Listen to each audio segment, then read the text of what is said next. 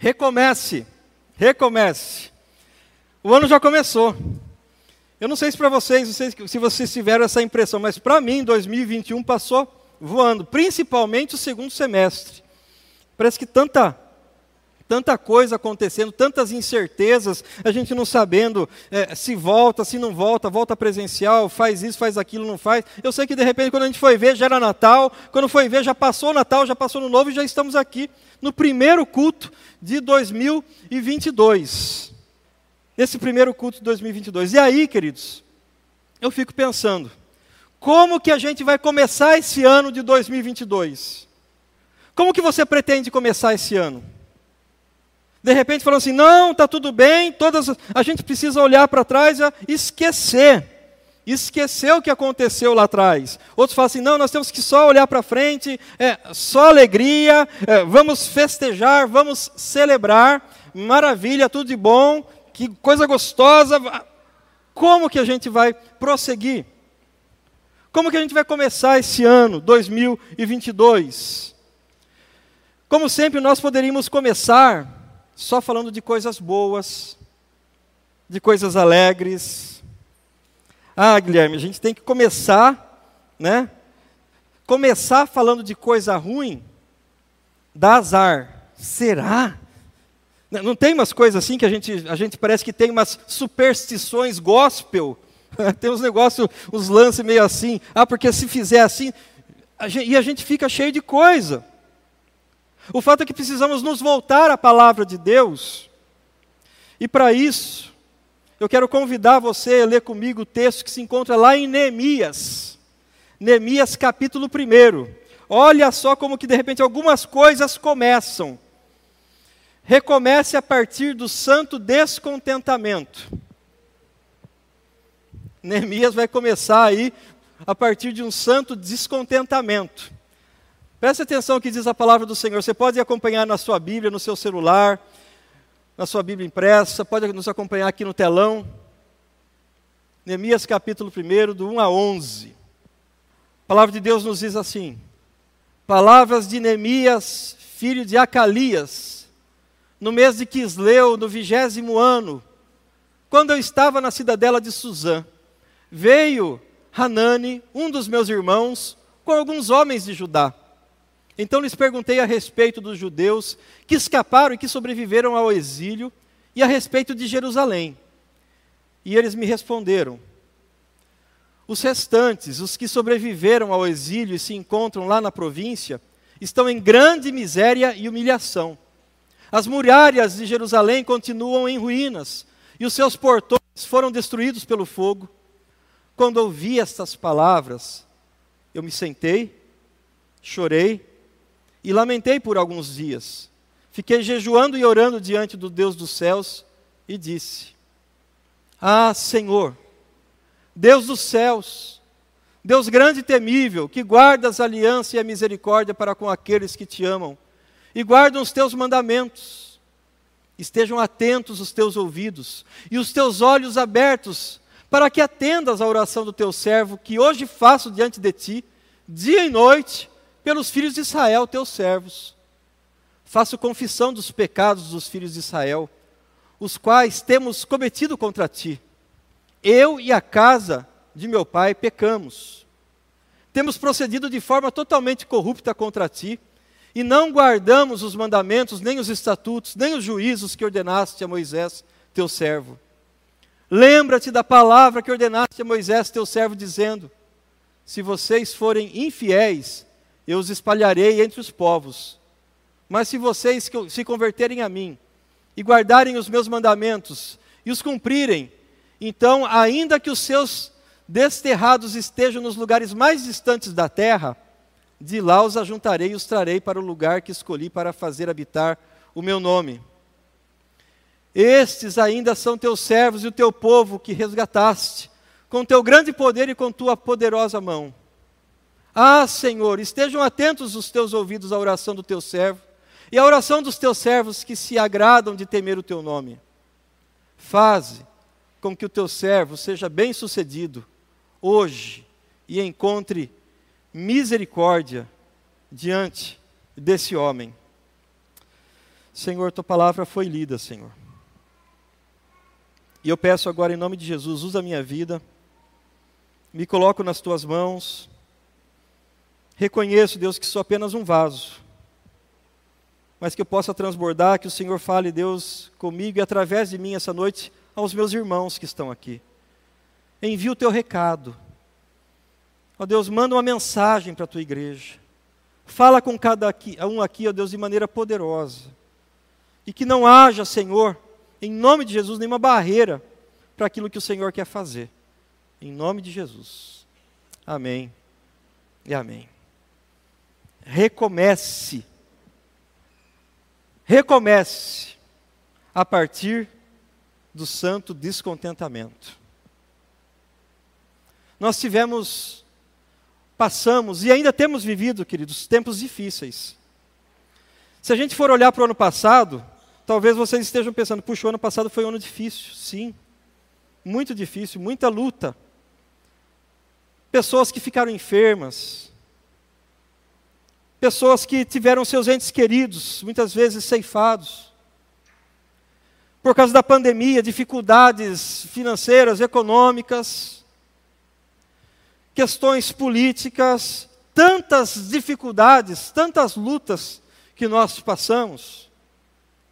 E aí eu quero convidar você a olhar para o ano passado, a olhar para as dificuldades, a olhar para, as coisas que aconteceram e simplesmente não jogar fora tudo o que aconteceu. Porque nós temos o costume de olhar para as coisas ruins que acontecem e a gente falar assim: não, vamos colocar tudo isso num saco e vamos jogar fora, vamos queimar. Mas uma coisa eu quero dizer para você: a nossa vida, a nossa vida, ela é formada por histórias, por momentos, por situações, situações boas, situações alegres, momentos de festa, momentos de alegria. Mas também a nossa vida, ela é formada por momentos difíceis. Histórias muitas vezes complicadas que a gente às vezes não gosta de lembrar. O fato é que a minha história e a sua história, ela é formada sim a nossa história, ela existe com momentos bons, com momentos alegres, mas com situações difíceis, histórias que a gente muitas vezes não, não gosta nem de lembrar. O fato, meus queridos, que quer sejam histórias boas, histórias ruins, tristes ou alegres, ela é a nossa história ela é a sua história. Existem algumas pessoas que gostam, que gostam de pegar normalmente aquelas narrativas ruins, tristes, das histórias que muitas vezes nós vivemos, e parece que faz dessas narrativas a sua história, e vivem somente em cima delas. Sartre ele tem uma, um, uma frase, uma fala, que ele diz o seguinte: a questão não é o que a vida te fez, mas é o que você vai fazer com o que a vida te fez. A questão não é o que aconteceu com você. Porque, como eu acabei de falar, queridos, momentos bons nós vivemos e sempre queremos viver momentos bons. Mas o fato é que a nossa história também é formada por momentos ruins e difíceis. E a gente não pode olhar para o passado a gente não pode olhar para o contexto que nós estamos vivendo, um momento de pandemia mundial, sendo um pouco redundante, pandemia mundial, né? mas momento de pandemia, momento de crise, de dificuldades, e simplesmente ignorar essa situação.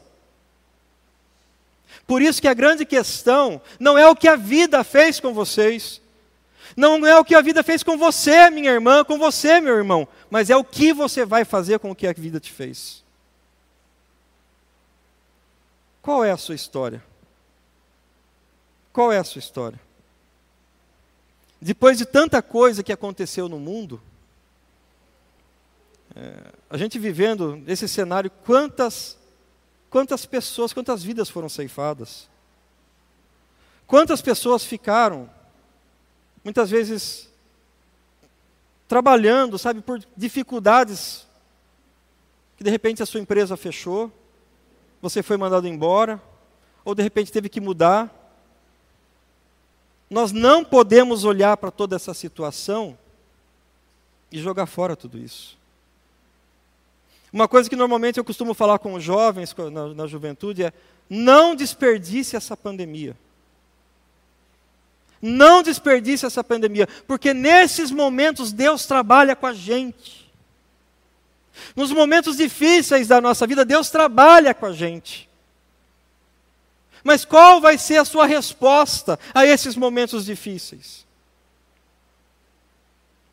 Por isso eu quero chamar a sua atenção um pouquinho para como nós vamos recomeçar, ou como nós vamos começar esse ano de 2022. Seria um desperdício a gente passar por tudo que a gente passou e jogar fora só. Eu acho que seria tão complicado a gente começar um novo ano sendo as mesmas pessoas que nós éramos talvez há dois anos atrás. Alguma coisa tem que acontecer com a gente.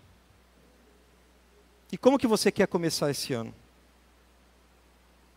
Para isso, eu quero chamar sua atenção para a história de Neemias, do texto que nós acabamos de ler. Veja um pouquinho para a realidade de Neemias.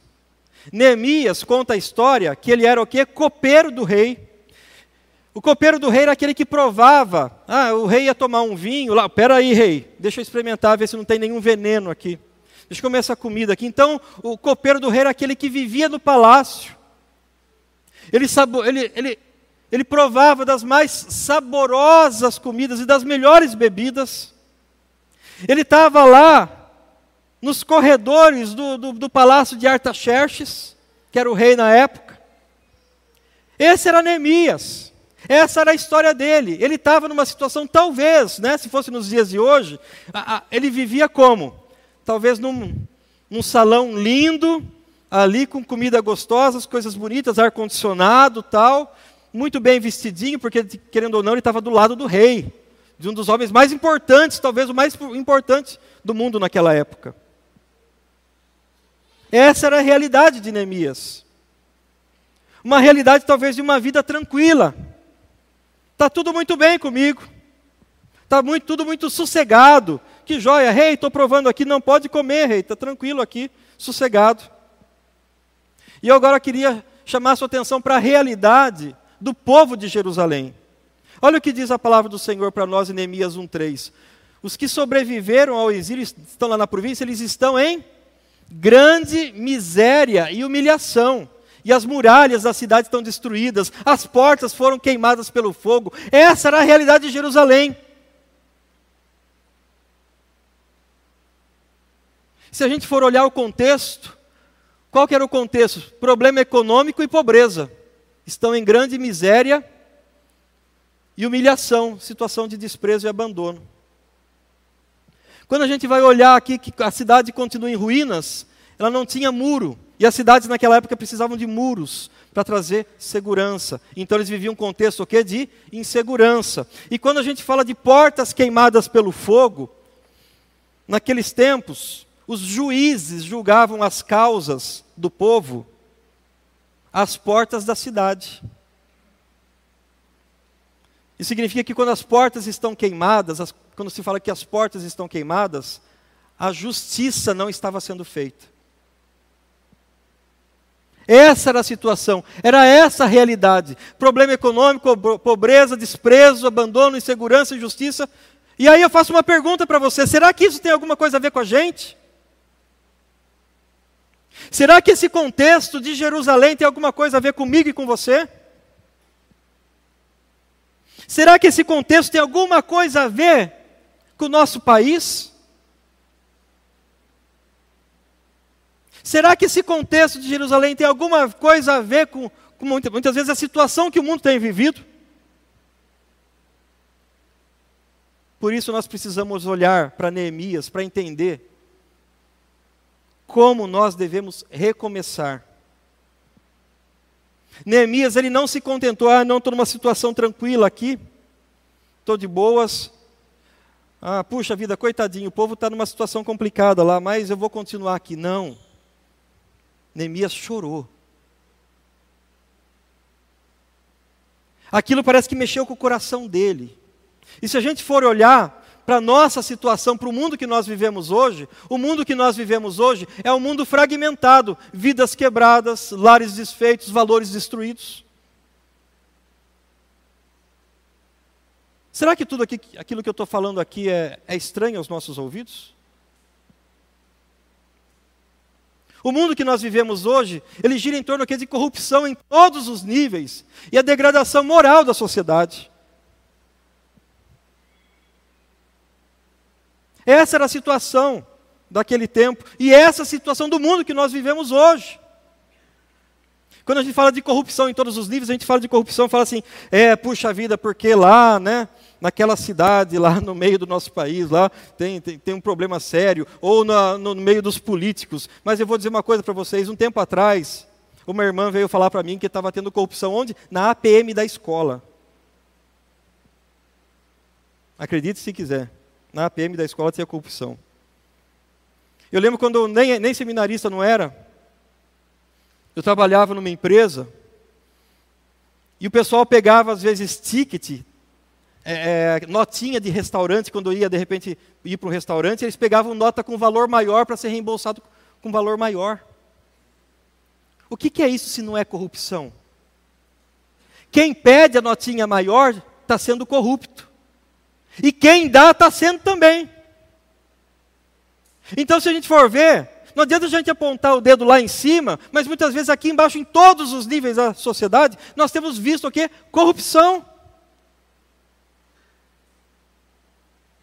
E a gente muitas vezes quer começar o ano, não, está tudo, tá tudo bem, Guilherme, vamos soltar fogos, vamos estourar uma champanhe e está tudo ótimo. O fato é que Neemias, ele não quis recomeçar ou quis tocar a sua vida do jeito que ele estava, porque estava tudo muito bem na vida dele. E muitas vezes nós não queremos olhar para a realidade, porque às vezes a gente não quer mexer naquilo que está estragado, que está podre, porque vai feder. A gente não quer. O fato é que tudo isso, queridos, tudo isso é reflexo de uma profunda crise espiritual. Se a gente for olhar para, para as pesquisas, os censos, o número de evangélicos no, no país tem crescido. O número de cristãos, o, o, Brasil é um país muito cristão, a sua grande, mas grande maioria é cristão. Não era para a gente andar nos passos de Cristo. O fato é que nós vivemos tudo isso por causa de uma grande crise espiritual. E para a gente poder recomeçar, a gente precisa olhar para todo esse contexto e olhar para a vida de Neemias. Se a gente for ver o livro de Neemias, ele trata de restauração, não apenas de Jerusalém, mas trata uma, da restauração de uma sociedade. Trata restaura, sobre restauração de famílias. Fala sobre restauração de vidas. Então, se você está olhando para tudo o que está acontecendo, e existe uma santa indignação no seu coração, então você está entendendo o que eu estou falando.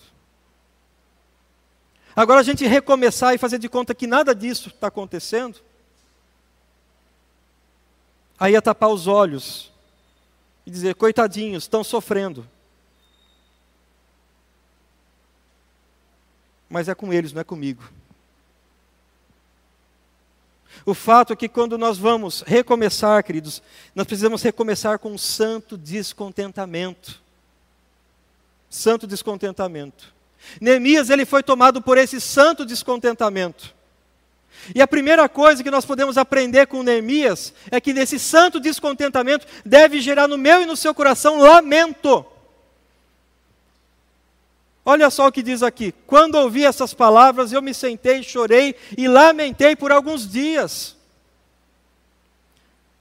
Muitas vezes nós já estamos cauterizados por causa de notícias ruins.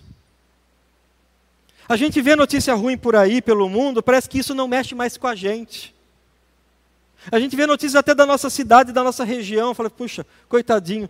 Mas parece que a gente não se mexe.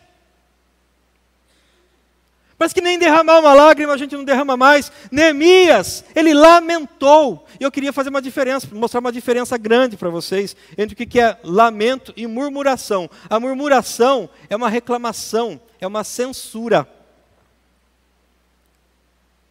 E o lamento é uma manifestação de sofrimento, expressão de, expressão de dor, grito, choro na alma.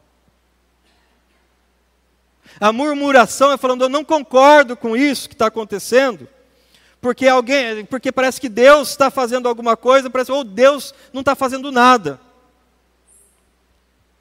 A murmuração é quando a gente bota a culpa em alguém. E normalmente a gente joga a culpa em Deus, as pessoas têm jogado a culpa em Deus. Enquanto o lamento fala assim: puxa, existe. Existe algo que está tá matando a humanidade, está destruindo a humanidade. Isso está machucando. Isso é lamento. Isso é lamento. Precisamos aprender a lamentar mais. Querer avançar, querido, sem chorar, é pular etapa. Querer, de repente, mudar de fase na sua vida sem derramar uma lágrima pelas coisas ruins que aconteceram lá atrás, é você carregar esse problema, de repente, por muitos anos na sua vida. Existem pessoas que muitas vezes não, não choraram algumas situações difíceis lá de trás e carregam essas situações durante anos e anos na sua vida. E aí eu pergunto para você: por quais circunstâncias ou em quais situações você precisa chorar? Quais situações que você tem vivido, que você tem experimentado na sua vida? Ou com você, ou que você tem visto muito próximo de você, que são dignas das suas lágrimas.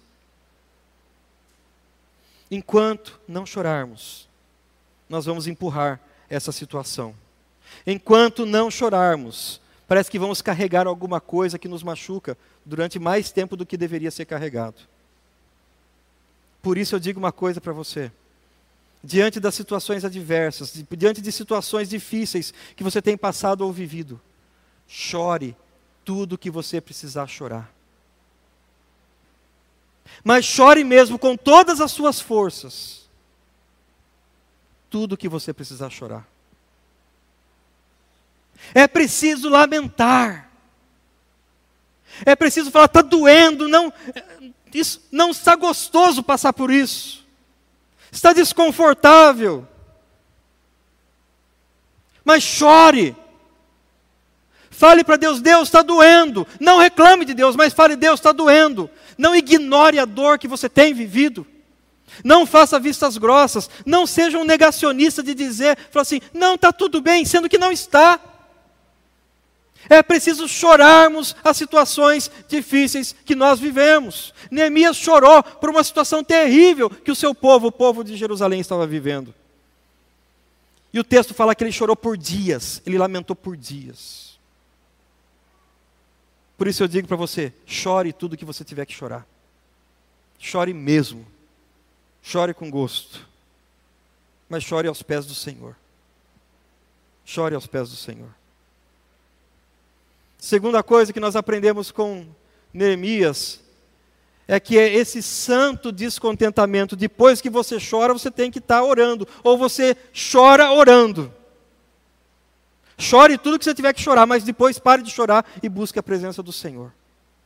Busque a presença de Deus em oração. Foi isso que Neemias fez. Quando eu ouvi essas palavras, quando ele ouviu a respeito do que estava acontecendo lá em Jerusalém, o que, que ele fez? Jejuei e orei diante do Deus dos céus. Assim como eu falei que existem situações, ocasiões, fatos que são dignos das nossas lágrimas, existem situações que nós precisamos passar, queridos, que nós temos que intensificar as nossas orações. A gente precisa parar de fazer oração para cumprir tabela e fazer uma oração de quebrantamento mesmo. Oração que dói na alma, oração de choro. Oração por algo que machuca. Oração por algo que fala, Senhor, eu preciso que o Senhor intervenha nessa situação. Neemias, ele sabia onde encontrar consolo e graça para mudar essa história. Neemias sabia quem ia fortalecer, quem ia consolar o seu coração. Mas ele sabia também quem poderia mudar essa situação. Por isso ele orou ao Senhor. A terceira coisa que Neemias, que ele tomado por esse santo descontentamento, que nós precisamos aprender a nos identificar com a situação. Precisamos aprender a nos identificar. Olha só que Neemias fala aqui: faço confissão dos pecados. Eu e a casa do meu pai pecamos. Espera aí, não era Neemias que estava lá do lado do rei? Ele estava se referindo ao quê? Ao povo que estava lá em Jerusalém. Mas eu aqui estou de boas, mas aquele povo está sofrendo. É o nosso povo. Alguma coisa aconteceu, nós temos culpa nisso.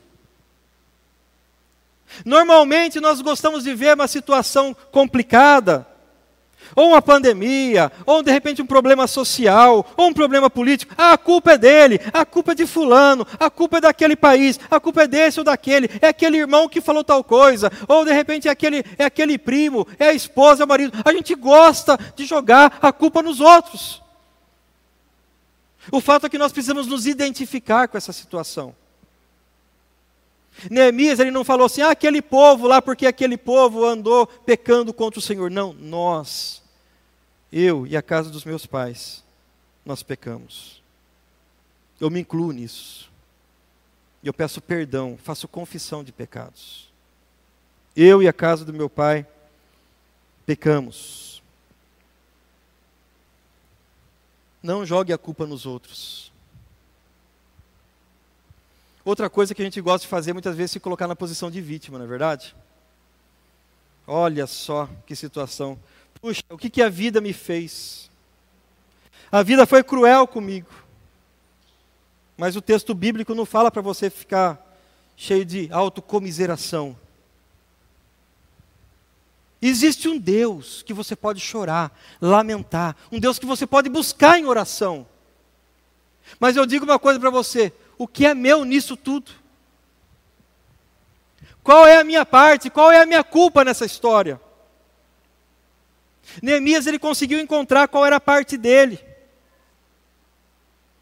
Neemias precisou olhar. Senhor, eu, eu sou pecador. O povo é pecador. E nós precisamos muitas vezes ver qual é a nossa parte. Diante das adversidades que você tem muitas vezes passado ou vivido, como que você tem reagido diante delas? Tem falado a culpa é daquele, a culpa é daquele, a culpa é da situação? Você fala, Senhor, onde eu preciso mudar nessa história? O que, que eu preciso fazer? Normalmente na murmuração, na murmuração, a gente fala: o Senhor tem que mudar essa história. O Senhor tem que mudar porque as coisas que o Senhor está fazendo não estão tá legal. Mas o lamento, o lamento fala assim: o que eu preciso mudar, Senhor? Está doendo, Deus, mas o que o Senhor quer trabalhar em mim?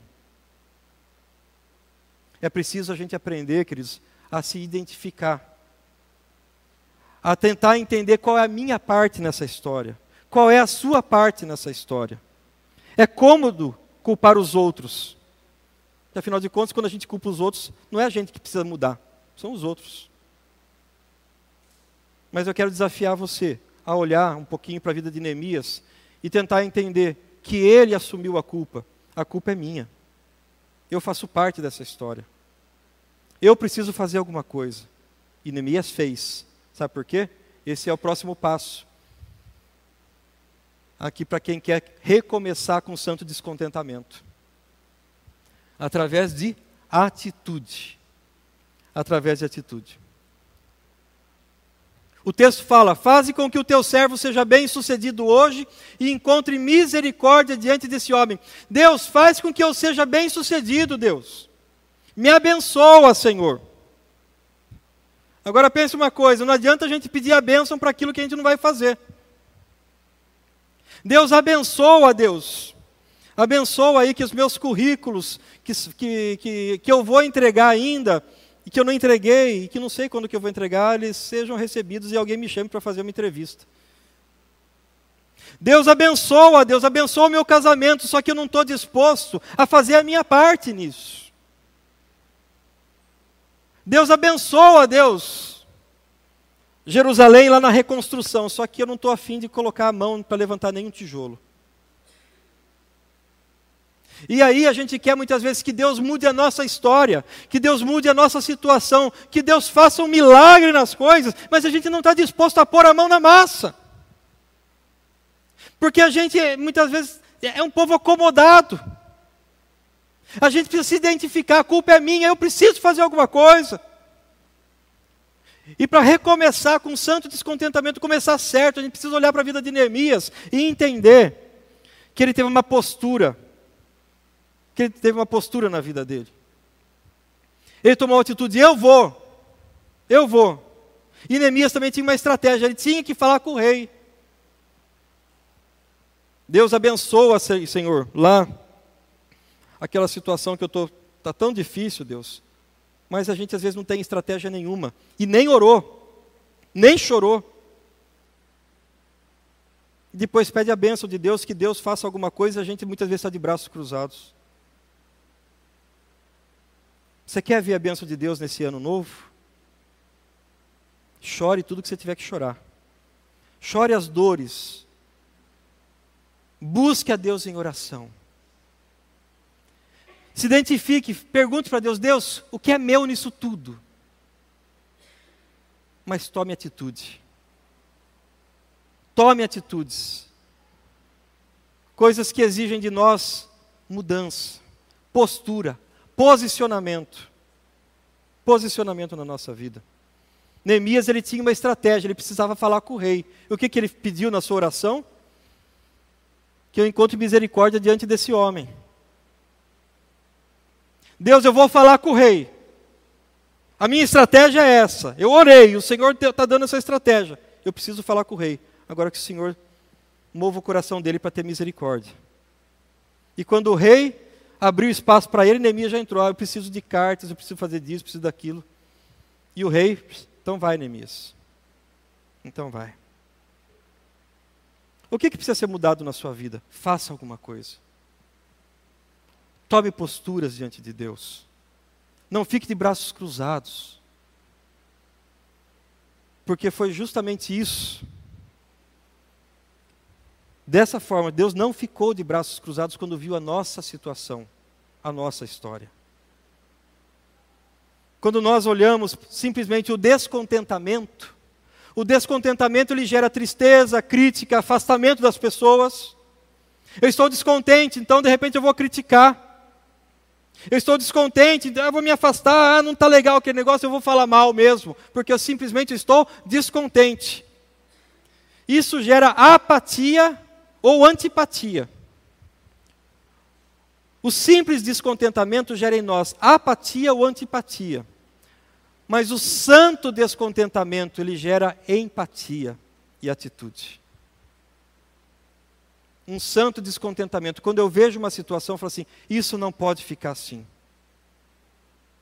Essas coisas não podem continuar do jeito que estão. Deus, qual a estratégia? Eu preciso fazer alguma coisa. O que é meu nisso? eu vou me envolver, dói em mim. Eu preciso fazer alguma coisa. Se não for com você, muitas vezes é por aquele que está do seu lado, que Deus tem colocado na sua vida, na sua história. Neemias, o nome Neemias, significa Yahvé conforta, ou Deus conforta. Neemias significa o conforto, o consolo do Senhor. E Neemias, ele aponta para Jesus. Jesus é aquele que conforta, que consola. Mas Jesus é aquele também que chorou. Jesus é aquele que viu Jerusalém, Jerusalém, Jerusalém. Puxa, se você soubesse, Jerusalém, o que eu queria fazer. Mas você parece que, que matou os profetas, você não quis a mensagem. Jesus chorou quando viu Jerusalém. Jesus, ele, ele teve esse santo descontentamento de ver uma situação que era totalmente complicada, só que ele chorou. Jesus orou ao Pai. João capítulo 17, a oração sacerdotal de Jesus. Jesus orou pelos seus e orou por mim e por você, porque ele na sua oração ele fala assim: oro também por aqueles que um dia virão a crer. O Senhor Jesus é aquele que quis consertar a situação. O Senhor Jesus também foi aquele que se identificou conosco. Ele se fez carne e habitou entre nós. O Senhor Jesus é aquele que tomou as nossas dores, ele levou, levou as nossas dores sobre si. O Senhor Jesus foi aquele que teve um santo descontentamento, porque também ele não simplesmente olhou para toda essa situação e ficou de braços cruzados, mas ele desceu do céu, se fez carne, habitou entre nós, ele tomou atitude. João 3,16 nos diz: Porque Deus amou o mundo de tal maneira, de tal maneira que deu o seu Filho unigênito, para que todo aquele que nele crê não pereça, mas tenha vida eterna. A humanidade estava totalmente perdida. O que, que Deus fez? Ele amou, e porque Ele amou, Ele deu o seu filho, Ele tomou atitude, Ele veio até nós. E o Senhor Jesus, Ele chorou, Ele orou, Ele se identificou conosco, com a nossa dor, mas Ele veio para nos salvar. Ele veio para reconstruir os muros quebrados. Ele veio para reconstruir, para colocar as portas na cidade novamente, para que a justiça seja feita. E nós, como cristãos, servos de Cristo, nós temos que apontar para Jesus, e as nossas atitudes devem ser a mesma de Cristo. Tende, tende em vós, assim como o apóstolo Paulo falou, tende em vós o mesmo sentimento que houve também em Cristo Jesus. Essa deve ser a nossa postura, queridos, para recomeçar. Sermos cada vez mais parecidos com Jesus. Neemias ele tomou essas posturas para reconstruir os muros da cidade. Os muros da cidade foram reconstruídos. Os muros de Jerusalém foram reconstruídos, as portas foram colocadas nos seus devidos lugares. E se Neemias aponta para Jesus, será que a obra que Jesus começou a fazer na minha vida e na sua vida, ele vai fazer pela metade? De forma alguma, meus irmãos. Porque eu estou certo de que aquele que começou a boa obra em vós há de completá-la até o dia de Cristo Jesus. O Senhor Jesus começou uma obra de reconstrução na minha vida e na sua vida. Você pode ter certeza, queridos, que nesse ano o Senhor vai continuar fazendo essa obra na minha vida e na sua vida.